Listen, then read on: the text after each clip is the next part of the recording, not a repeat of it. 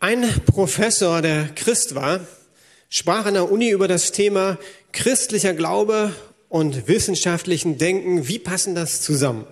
Wie passt das zusammen? Am Ende gab es äh, eine Fragestunde und ein Student meldete sich und sagte, Herr Professor, was müsste passieren, dass Sie Ihren christlichen Glauben aufgeben? Es war mal so klar geworden, dass er irgendwie Christ ist, dass das die Frage war, die den Studenten bewegt hat. Es war sofort still im ganzen Saal. Man hätte eine Nadel fallen hören. Der Professor dachte einen Moment nach und sagte dann, man müsste beweisen, dass Jesus Christus nicht von den Toten auferstanden ist. Das wäre der Punkt, wo er gesagt hat, dann würde ich meinen Glauben aufgeben. Der christliche Glaube steht und fällt mit der Frage, ob Jesus wirklich auferstanden ist. Ohne die Auferstehung macht das Leiden, das Leben und das Sterben von Jesus keinen Sinn. Das ist allen Menschen bewusst. Deshalb haben wir immer wieder im Stern und im Spiegel, nicht dieses Jahr, irgendein Titelbild mit dieser Frage, war das Grab wirklich leer? Ist er wirklich auferstanden? Weil ich glaube, die ganze Welt versteht das. Wenn Jesus nicht auferstanden ist, dann können wir den christlichen Glauben in die Tonne hauen. Zumindest glaube ich das. Dann, dann ist es sinnlos. Philipp Yancey, amerikanischer Christ, sagt, die Auferstehung Christi ist das Epizentrum des christlichen Glaubens. Ich fand das ein gutes Zitat. Also da, wo alles anfängt, da, wo es entsteht, wo Kraft ausgeht, Veränderung, das ist die Auferstehung. Damit steht und fällt der christliche Glaube. Aber die Frage nach der Auferstehung, die war nicht nur heute diskutiert, sondern auch die ersten Jünger, die haben gar nicht wirklich daran geglaubt, dass Jesus auferstanden wird. Dominik, komm doch noch mal vorne, du liest uns Johannes 20, 1 bis 18 und wir lesen mal, wie ist es denn so den Jüngern gegangen, als sie zum Grab gegangen sind.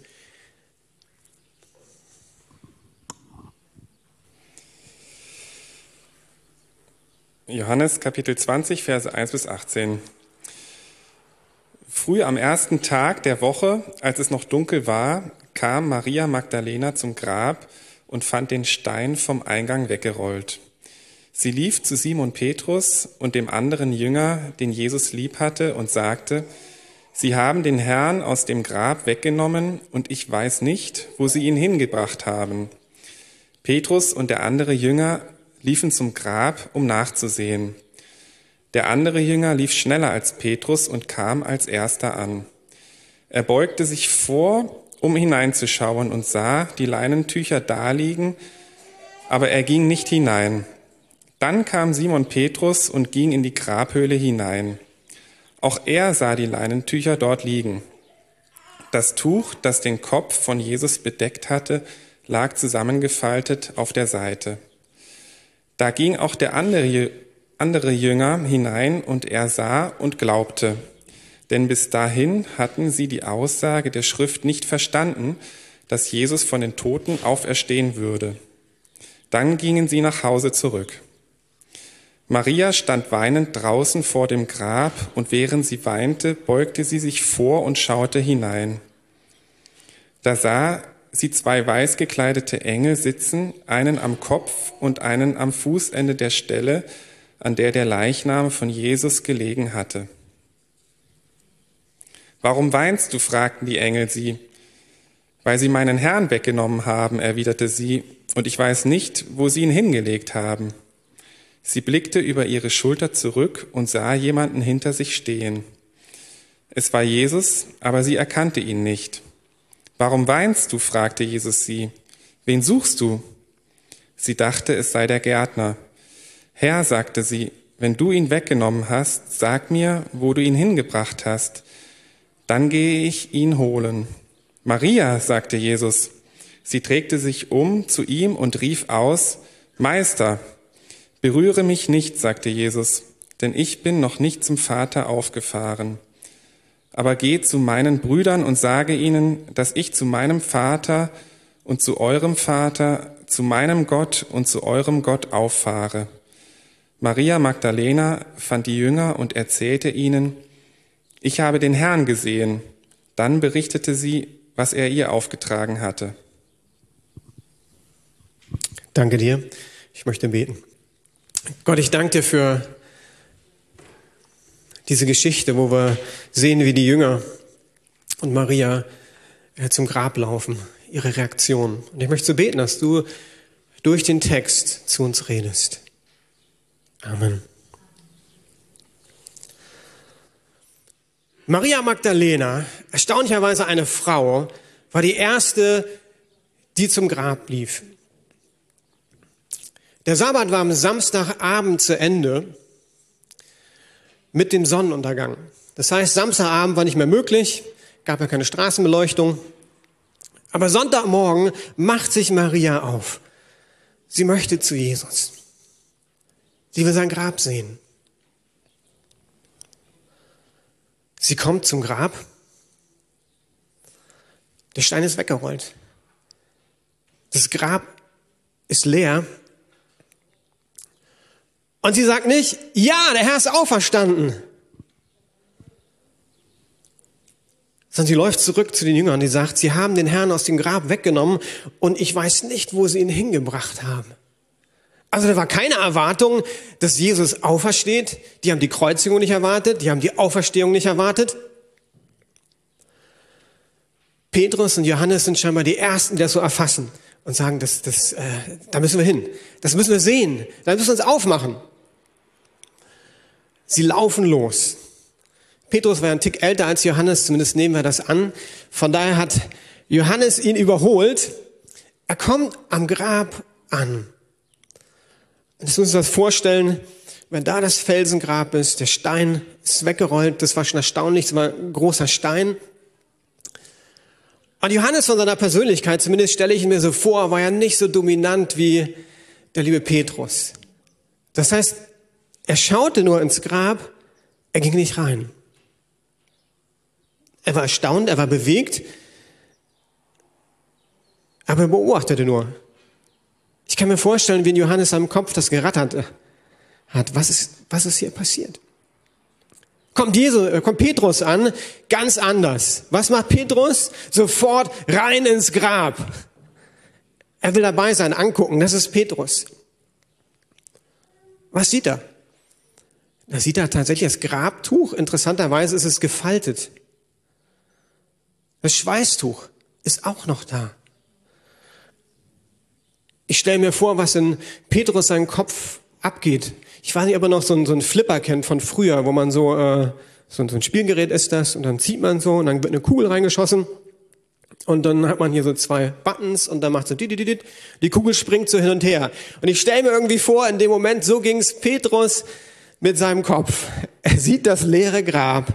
Die ganzen drei Jahre mit Jesus rattern durch seinen Kopf. Das ist wie so eine Kugel, was da passiert. Grabräuber. Hm. Naja, es war ziemlich bekannt, dass Jesus nicht so reich war. Ne? Da gab es nicht so viel zu holen. Und ein Grabräuber, der den Leichnam mitnahm, das war jetzt auch nicht so üblich in der Zeit. Und ein Grabräuber, der dann ein gefaltetes Leintuch hinterlässt, das wäre wirklich ein extremer Grabräuber. Also eher unwahrscheinlich. Freunde vielleicht, vielleicht Jünger, andere Freunde, die den Leichnam einfach in Sicherheit bringen wollten. Die Römer bestochen. Irgendwie den Stein weggerollt. Ja, aber warum würden sie dann das Leinentuch abnehmen? Weil es war Schande, jemanden nackt durch die Gegend zu tragen. Also warum das? Das passt auch nicht zusammen. Scheintod, sagen manche. Ich glaube, das ging Petrus nicht durch den Kopf. Hat er nicht dran gedacht. Aber wir denken das manchmal, ja, der war einfach scheintot und dann ist er irgendwie aufgewacht und hat sich alles so äh, da irgendwie runtergezogen, alles, was da so äh, an Klamotten an waren. Mit den Wunden unwahrscheinlich. Jesus war gekreuzigt worden. Also selbst wenn er es geschafft hätte, die Binden irgendwie abzunehmen, dann wäre er immer noch im Grab gewesen und ein dicker Stein davor. Also das nach einer Kreuzigung, Also interessante These. Vielleicht waren es ja doch die religiösen Leiter, dass die vielleicht Jesus irgendwie fortgeschafft haben. Ja, das wäre aber unlogisch. Also die haben ja extra Römer vor das Grab gestellt, römische Soldaten, die, die Jesus bewachen sollten. Also das ist keine Logik, dass die irgendwie die Römer bestechen, Stein wegrollen, Leichnam wegschaffen. Außerdem hätte man dann später sagen können, hey, ein Augenblick, Jesus ist nicht auferstanden, wir haben den Leichnam nämlich und wir präsentieren ihn. Also was immer bei Petrus abgegangen ist, es war wahrscheinlich ziemlich durcheinander und er kann das einfach nicht glauben, dass Jesus auferstanden ist. Warum fällt ihm das so schwer? Weil das jüdische Verständnis ganz anders war. Die Auferstehung der Juden, das war ja, das war eine Möglichkeit, aber das kam am Ende der Zeit, wenn der Messias wiederkommt. Also irgendwann ganz am Ende, nicht mittendrin, nicht jetzt. Vielleicht müssen wir uns ein bisschen vorstellen, wie unsere Welt. Viele dachten eine Zeit lang, die Welt ist eine Scheibe, bis man rausgefunden hat, die Welt ist rund. Und ich glaube, genauso ging es Petrus. Also Auferstehung kommt am Ende der Zeit. Jetzt nicht möglich.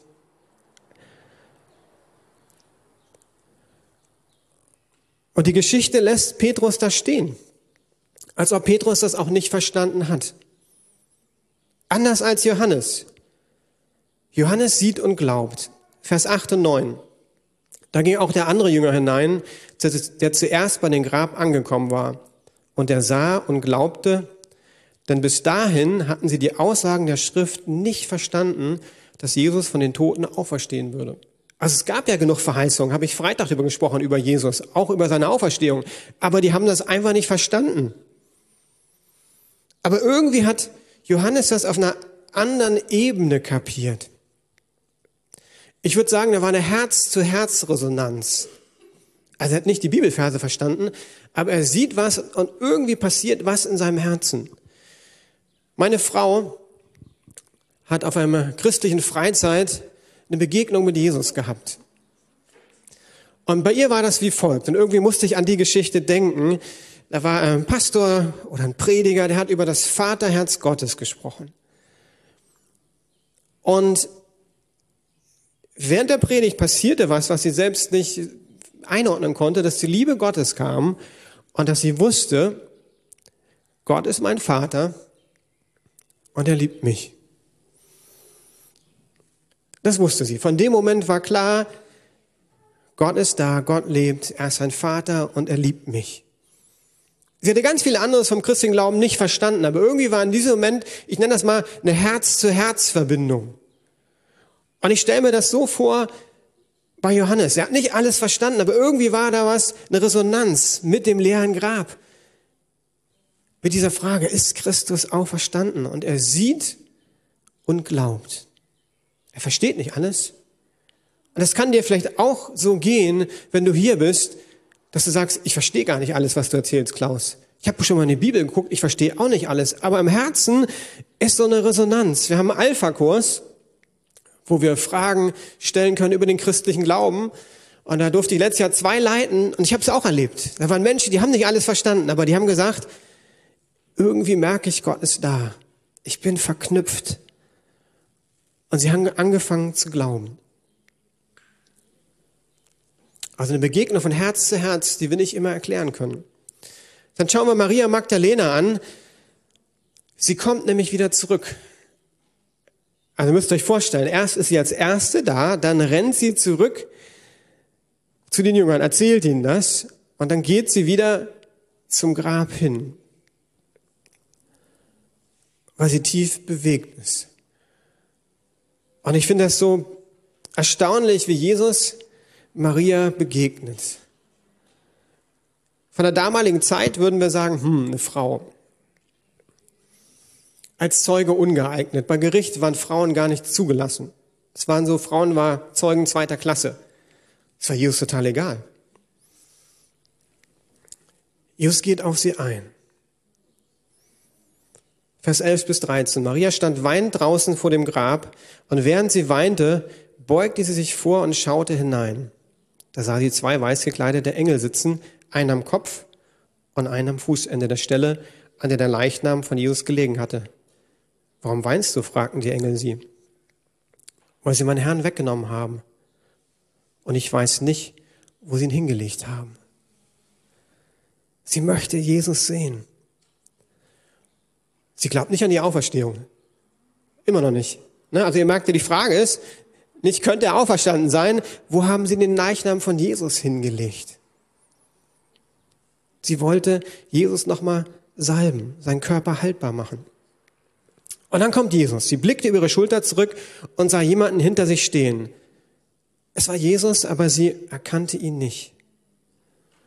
Und ich liebe diese Frage. Jesus sagt, warum weinst du? Er sagt nicht, Mann, hast du es nicht verstanden, Maria? Ich bin auferstanden. Das ist eine gute Nachricht.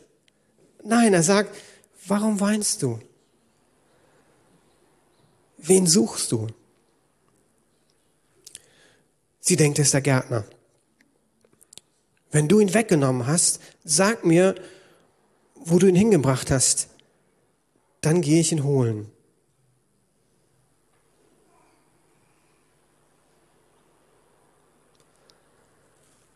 Er schaut Maria an.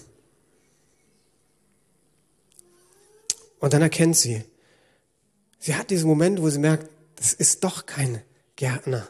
Das ist, das ist Jesus. Sie dreht sich zu ihm und rief aus, Meister, Rabuni. Ich finde diese Reaktion von Maria stark. Also wenn wir über Frauen reden in der Bibel, dann ist ihre Reaktion die, die äh, am bewegendsten ist. Sie sagt, Rabuni, mein Meister, ich will dir nachfolgen. Drei Personen, die ganz unterschiedlich Jesus begegnen. Ich weiß nicht, wo du stehst. Vielleicht geht's dir wie Petrus, hast viel gehört, aber du kannst eigentlich nicht glauben. Oder wie Johannes, du verstehst das alles nicht so ganz, aber da ist eine Herzensverbindung. Du sagst, ja, ich glaube, ich verstehe nicht alles. Oder aber wie Maria, du sagst, ja, ich glaube das. Und ich sag, mein Meister, Jesus, ich möchte dir nachfolgen. Das wäre erst der Anfang. 1. Korinther 15, 3 bis 8 lesen wir, da gab es viel mehr Menschen, die Jesus begegnet sind. Ich lese mal 1. Korinther 15, 3 bis 8.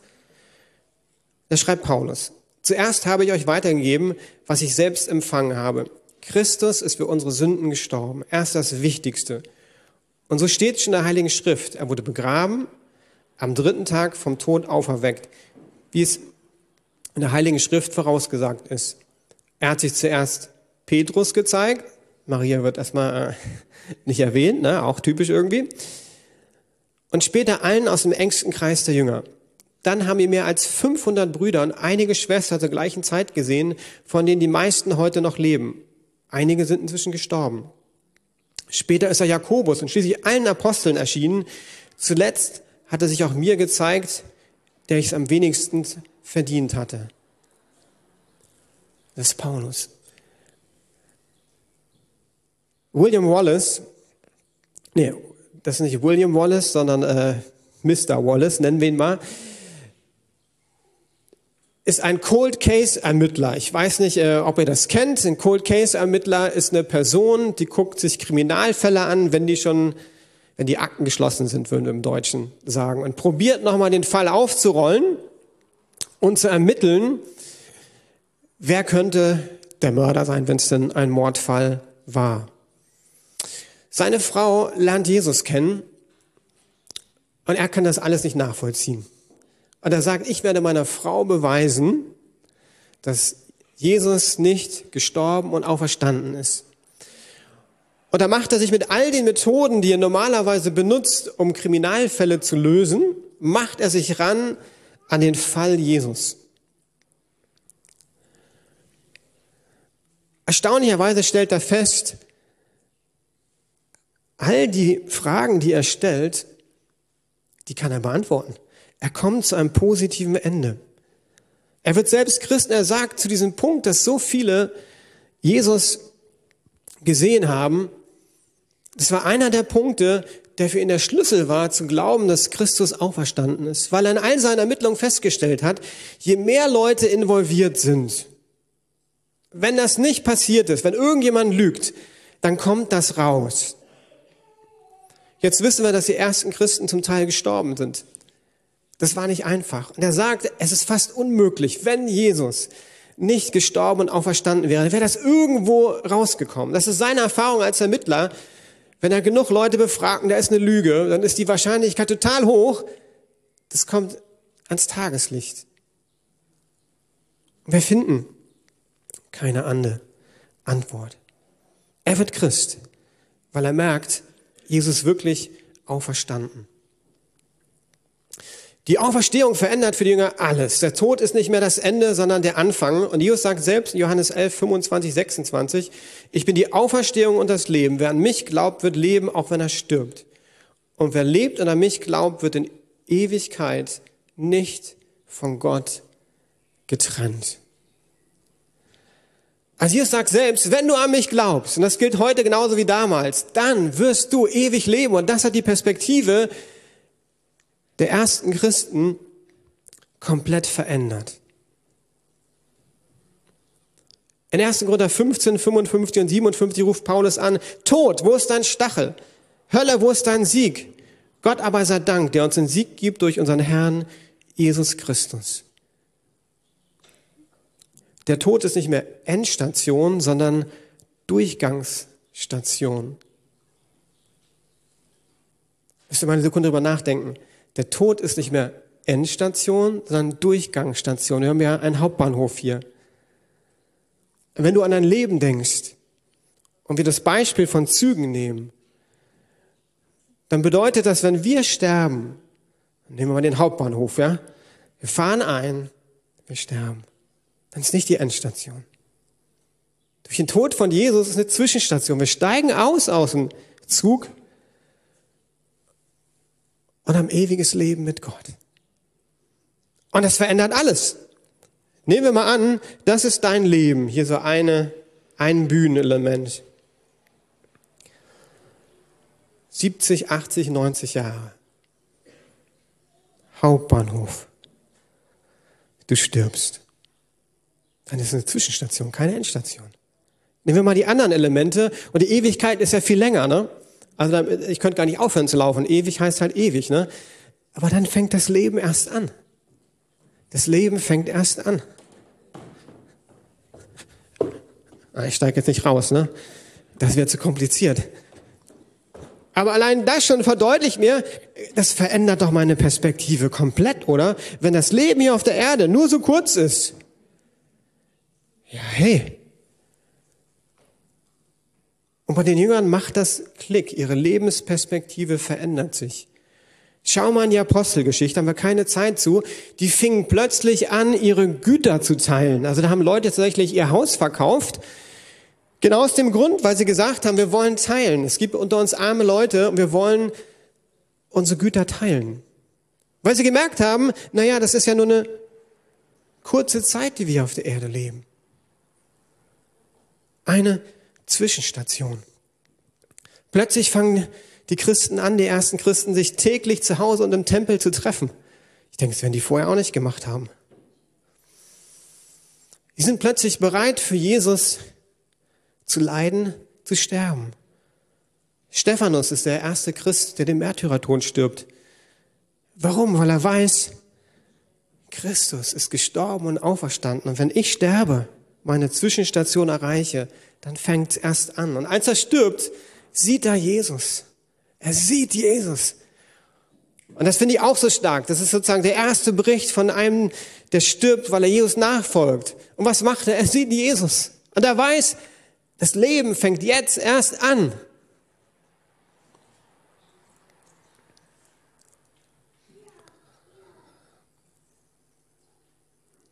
Martin Luther King sagt, das Wunder der Auferstehung Christi hebt die Vergötzung des Todes, wie sie unter uns herrscht, aus den Angeln. Ich lese den Satz nochmal, ist ein bisschen äh, komplexer. Das Wunder der Auferstehung Christi hebt die Vergötzung des Todes, wie sie unter uns herrscht, aus den Angeln. Wie leben wir denn? Wir leben, auch jetzt Christen würde ich sagen häufig, wir sollten das Maximale rausholen aus dieser kurzen Lebenszeit. Ja, vielleicht sind wir doch nicht sicher, dass es die Ewigkeit gibt. Und was Martin Luther King sagt, ist, unser Leben auf der Welt kann zu einem Götzen werden. Alles rausholen, das Maximale. Mich selbst verwirklichen. Aber wenn wir Christ werden, dann geht es nicht mehr darum. Weil dann geht es darum, Jesus nachzufolgen. Bibelprojekt, 2. Mai. Wir starten das Thema, Jesus nachfolgen. Rüdiger hat vor ein paar Wochen eine Frage gestellt, die ich total cool fand, jeden Tag zu fragen, Jesus, habe ich dir heute eine Freude gebracht? War mein Leben eine Freude für dich? Und wenn Jesus am Ende des Tages antwortet, ich habe mich über dich gefreut, über dein Handeln, dein Denken, ja, das ist Erfolg. Da hast du einen richtig guten Tag gehabt. Gibt so eine Bibelstelle, die wir nicht so häufig zitieren. Wir sollen uns Schätze im Himmel sammeln. Also auf der Zeit der Erde sollst du dir Schätze im Himmel sammeln, indem du Jesus nachfolgst.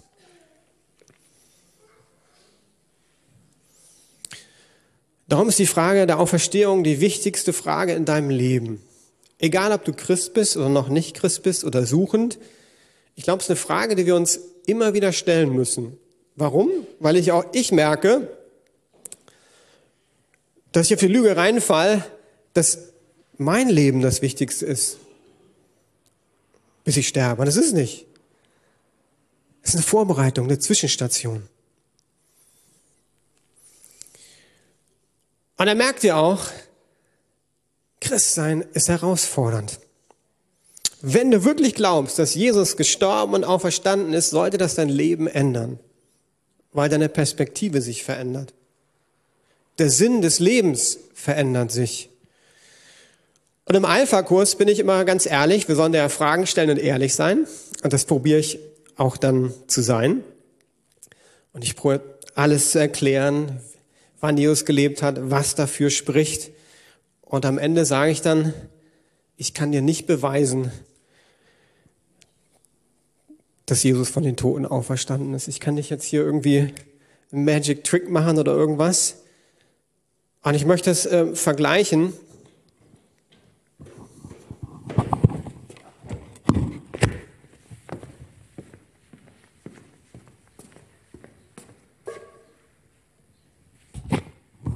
So, ich habe hier einen schönen Apfel, ein Glas und Apfelsaft. Ist ja ganz einfach zu kennen für euch. So.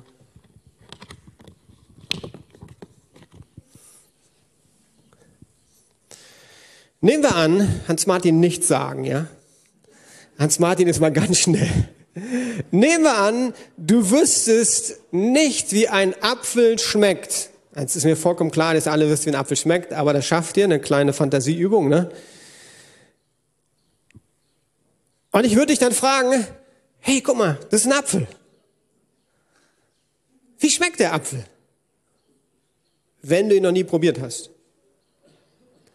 Du könntest mir sagen, der Apfel ist rötlich, er hat weiße Punkte, er hat einen Stängel, unten auch noch irgendwie so ein Loch oder sowas, ein kleines. Aber ich wette drauf, du könntest mir nicht sagen, wie er schmeckt. Logisch, du musst einfach beiß mal rein. Ah, jetzt, jetzt kannst du mir sagen, wie er schmeckt. Wie schmeckt er? Lecker. lecker, okay. Lassen wir mal lecker. Man könnte jetzt noch sagen säuerlich oder irgendwas, ne? Gibt es eine zweite Möglichkeit? Vielleicht hast du nie einen Apfel probiert, aber du hast Menschen kennengelernt, die Jesus kennen, Freunde von Jesus, und die haben dir einen Geschmack gegeben, wie Jesus sein könnte. So, Anna kriegt mal ein bisschen Apfelsaft, das mal probieren. Okay, wie schmeckt der Apfelsaft? Sehr, sehr lecker. oh, ihr seid heute super. Alle sehr, sehr lecker. Also sie können immer noch nicht genau sagen, wie ein Apfel schmeckt, aber sie könnte sagen, boah, ein Apfel könnte gut schmecken, weil mir schmeckt der Apfelsaft. Und vielleicht haben manche von euch bisher nur Apfelsaft getrunken. Also ihr habt irgendwie Christen beobachtet, aber ihr habt noch nie den Apfel probiert. Und ich dachte, ich interview einfach mal ein paar Personen, die von ihrem Apfel erzählen. Weil darum geht es im christlichen Glauben. Es geht nicht darum, dass wir Dinge wissen, sondern es geht darum, dass wir Dinge verstehen, sie ins Herz rutschen, Jesus schmecken, nenne ich das mal. Wenn äh, die Stühle mal nach vorne kommen, an dem Punkt ein Dankeschön an alle, die in dem Gottesdienst geholfen haben, weil einiges äh, ungeplant gelaufen ist. Von daher vielen Dank an die Helfer und an den Beamermann. So, genau, jetzt könnt ihr noch den Tisch bringen, da sind die Mikros drauf. Und dann bitte ich mal meine Interviewgäste nach vorne zu kommen.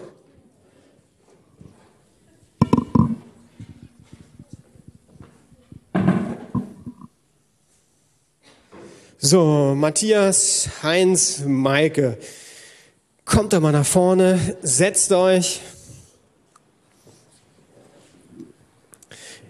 Ich weiß, ihr habt alle von, äh, von dem Apfel geschmeckt, sage ich mal. Ihr habt Jesus kennengelernt im Alltag. Euch vor, kurz vorher angerufen.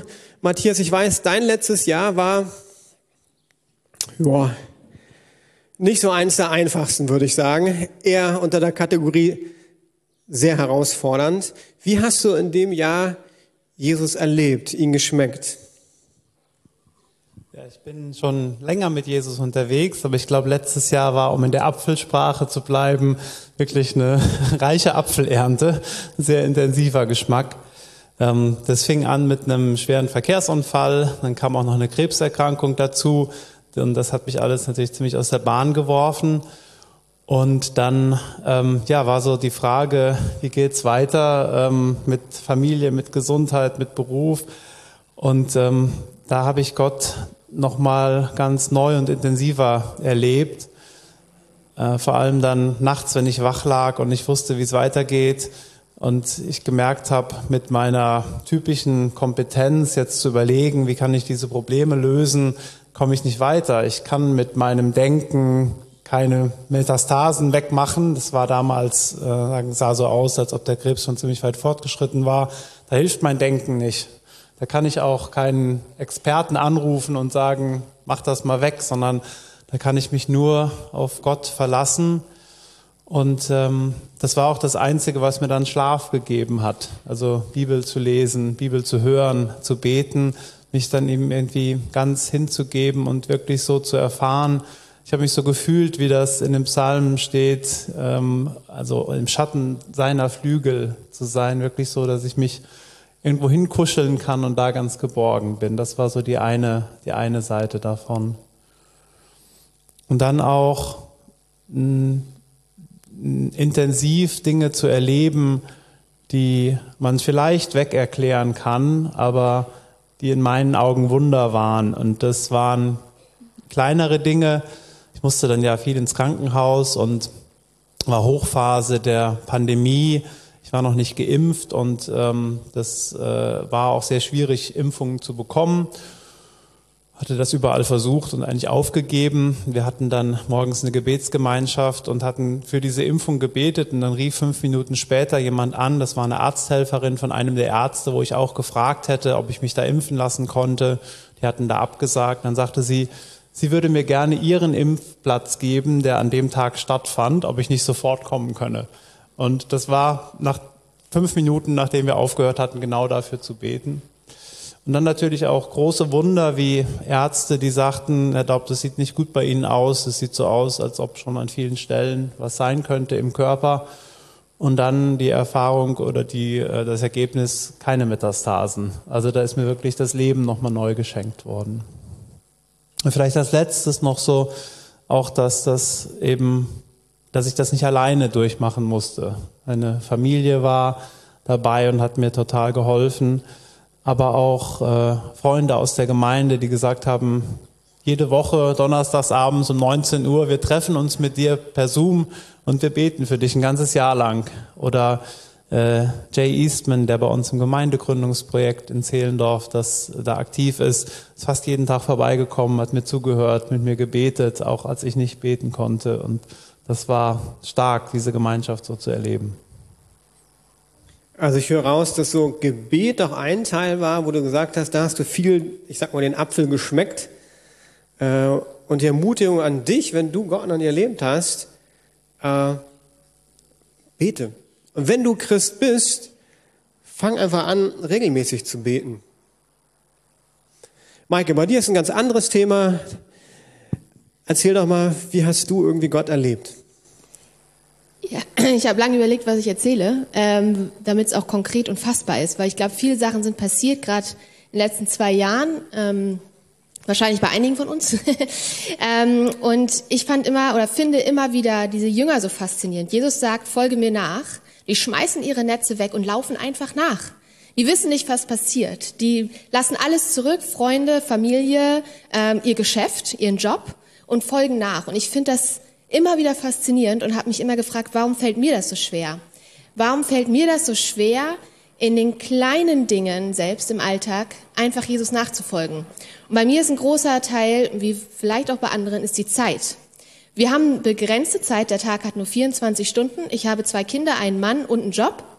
Und irgendwie muss ich das aufteilen. Ah, Freunde habe ich auch noch also noch erweiterte Familie. Also Nachbarn kommen dazu, Gemeinde. Also ihr merkt, da sind irgendwie noch viele Dinge, die Zeit wollen und brauchen.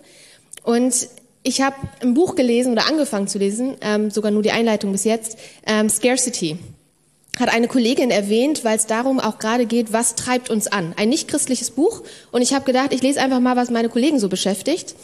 Und da geht es genau darum, dass uns der Gedanke an Mangel, also wenn wir Mangel erleiden, dass uns das oft antreibt. Und ich habe auf einmal gemerkt, genau das fasst eigentlich das zusammen, was ich so die letzten Jahre irgendwie erlebt habe, dass mich immer mein Mangel antreibt. Und dann bin ich zu den Gedanken gekommen, ich bin gespannt, wie das Buch ausgeht, weil ich weiß es ja noch nicht, aber ich gedacht, eigentlich müssen wir als Christen doch genau darauf antworten.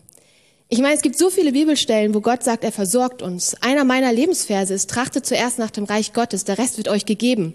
Es gibt ein Lied, Your goodness is running after me.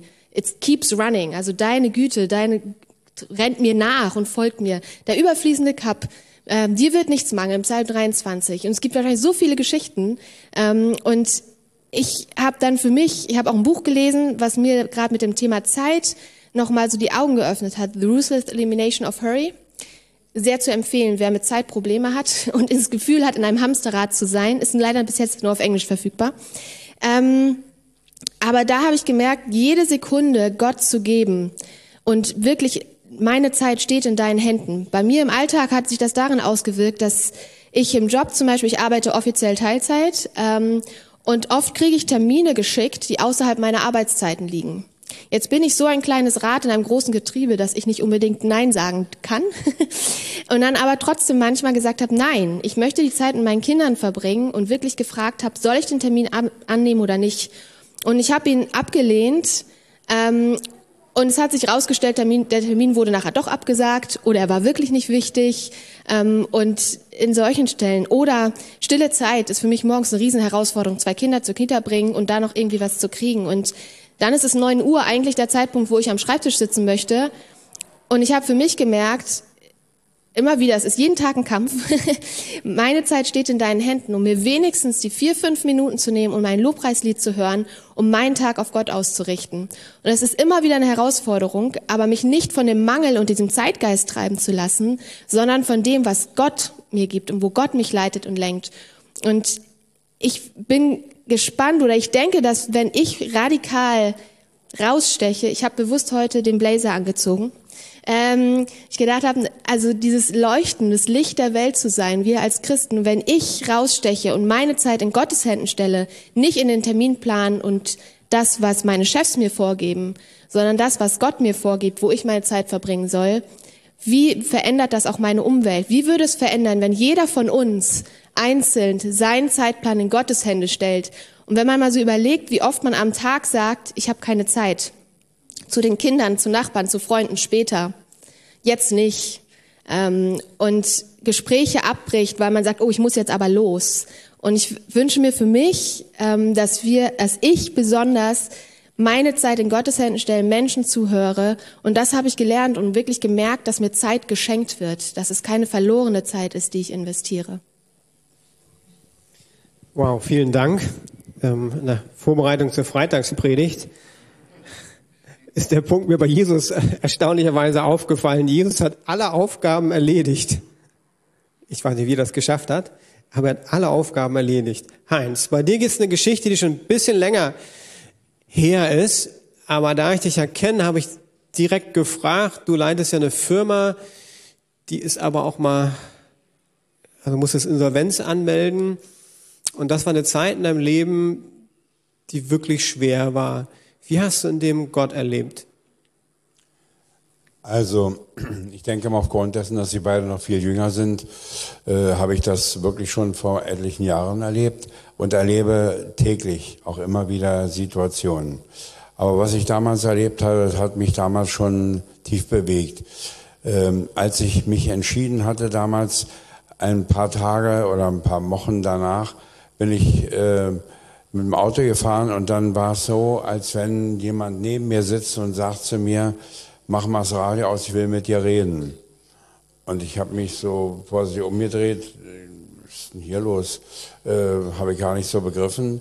Und dann habe ich es aber gemerkt und dann hat, er zu mir, hat Gott zu mir gesagt, es wird durch Höhen und Tiefen gehen, aber ich werde zu dir stehen. Und dann bin ich hinterher mit dem Auto gefahren und die mich da beobachtet haben, die hätten bestimmt gedacht, ich bin nicht ganz in Ordnung, weil ich auf dem Lenkrad immer geklopft habe und Loblieder gesungen habe weil es so eine Freude war. Und dann kam das Jahre später, ist es passiert, dass ich äh, für einen Großkunden äh, gebaut habe und der da nicht bezahlt hat. Und äh, an meinem Geburtstag bekam ich dann das Schreiben von der AOK, dass sie einen Konkurs angemeldet hat. Und dann habe ich an meinem Schreibtisch gesessen und habe angefangen zu weinen und habe gesagt, Gott, wo bist du? Du hast mir gesagt, du stehst dazu. Wo bist du? Ich habe es nicht begriffen. Und es ging dann so, dann ist es gekommen, der Konkursleiter ist gekommen und äh, hat dann bei mir am Schreibtisch gesessen und dann äh, kam auch gerade so dazu und dann sagt sie, schön, nett, dass Sie da sind. Und dann sagt er, weiß nicht, ob das so nett ist, dass Sie finden, dass ich da bin. Ich musste den Betrieb jetzt schließen. Und wir hatten damals, ich hatte damals vier Betriebe und das war alles einfach doch schon zu viel. Und ich muss einfach sagen, ich bin danach, kurz danach haben wir eine Freizeit gehabt in der Gemeinde, da bin ich mitgefahren mit der Familie. Und ich muss sagen, da ist mir Gott so begegnet, dass ich so einen Frieden hatte darüber, weil da auf mich zukommt. Ich konnte es ja nicht ahnen. Ähm, gibt Leute, die machen drei oder vier Konkurse, aber ich habe Gottlob nur einen durchgemacht. Und äh, aber es war so für mich ein Erlebnis, wie Jesus mir da begegnet ist und mich gestärkt hat und mir auch Gewissheit äh, versprochen hat und die auch dann gekommen ist. Und dann ist es so äh, passiert, die Firma musste ich dann äh, Ende, äh, Mitte Dezember zumachen. Und ich habe zu allen Mitarbeitern gesagt, äh, ich weiß nicht, wie es weitergeht, aber ich hoffe, es wird weitergehen. Und alle haben dazu gestanden und wir konnten dann am 15. Januar mit 28 Mitarbeitern wieder neu beginnen. Und dann habe ich gesagt, aber Gott, jetzt, äh, wo kommt das Geld her? Äh, was passiert da? Ich habe mir gefragt und dann hat auf einmal eine Versicherung bezahlt, äh, die sich erst dagegen gewehrt hat und der Konkursverwalter aber gesagt hat, da will er nichts mit zu tun haben. Und ähm, dann habe ich immer wieder gebeten, habe gesagt, Herr, du hast doch gesagt, du hast doch gesagt. Und dann kommt auf einmal, bevor wir erste, den ersten Lohn wieder zahlen sollten, kam das Geld von der Versicherung an und wir konnten alle bezahlen.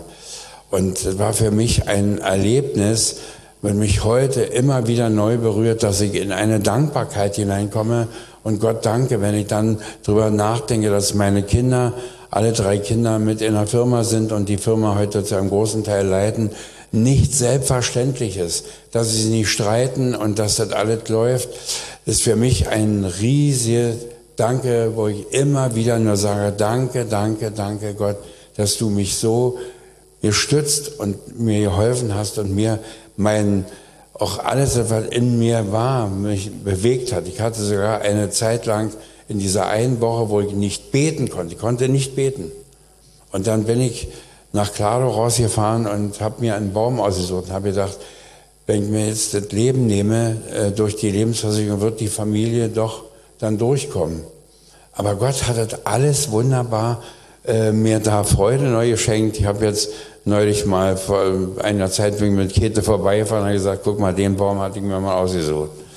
Und also man kann sich ja nicht vorstellen und wie, da, wie das in einem, was, was sich da bewegt, das ist, äh, kann ich gar nicht, wenn ich heute dran denke, dann kommen, muss ich aufpassen, dass wir anfangen zu, zu weinen, weil ich denke, was Gott da Große getan hat und dass die Firma ja, seit so vielen Jahren besteht und äh, auch gut äh, läuft und mit meinen Kindern zusammen, ähm, ja, also ich, für mich ist wirklich auch Lesen und äh, Zeit zu haben zu mir bet und vor allen Dingen muss ich immer wieder zu sagen, danken, immer wieder neu danken, das mir immer so wie ich sage, Dank für alle Zeit und jederzeit und immer wieder neu Gott dafür zu ehren und zu sagen, Herr, ohne dich, wo wäre ich? Ich glaube, dazu sage ich mal Amen. Ihr seid alles drei Prediger, glaube ich. Ähm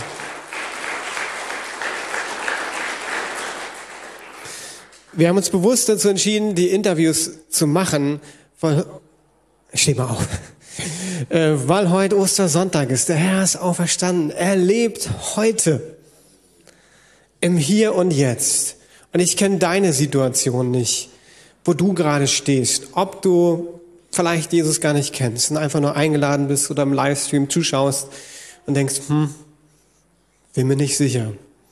Das ist in Ordnung. Dann will ich dich einfach ermutigen, bete einfach. Mach das, was die drei alle gemacht haben und ich glaube, dass Gott dir begegnen wird. Aber vielleicht bist du schon lange Christ und du feierst ein weiteres Osterfest ein weiteres. Und dann glaube ich, dass Gott dir auch neu begegnen möchte. Weil Ostern ist das Fest, wo wir neu anfangen können mit Jesus. Er ist auferstanden. Und natürlich feiern wir das zusammen. Karfreitag und Ostersonntag ist ja klar, ne? Aber er ist für dich gestorben. Er ist für dich auferstanden. Und das bietet die Chance, neu anzufangen. Und da will ich dich ermutigen. Wenn du merkst, die letzten Wochen, Monate mit Gott waren nicht so irgendwie wie du es vorgestellt hast, dann nutze doch die Chance diese Ostern. Sag neu, ich möchte mit Jesus neu durchstarten. Oder es sind Dinge, wo du einfach merkst, wie Heinz, ich, das geht einfach nicht, ich komme da nicht voran, ich habe keine Antwort. Dann bringe einfach die Dinge Jesus. Ich habe auch keine Antwort wahrscheinlich. Und ich kann dir nicht mal garantieren, dass es immer gut ausgeht. Das ist mir gerade aufgefallen, dass eure Geschichten alle gut ausgehen. Aber ich weiß aus meinem Leben, die Garantie gibt's nicht. Was Jesus sagt, ist, dass er bei dir ist, dass er mit dir ist. Aber es wird nicht immer nach menschlichen Ermessen positiv ausgehen.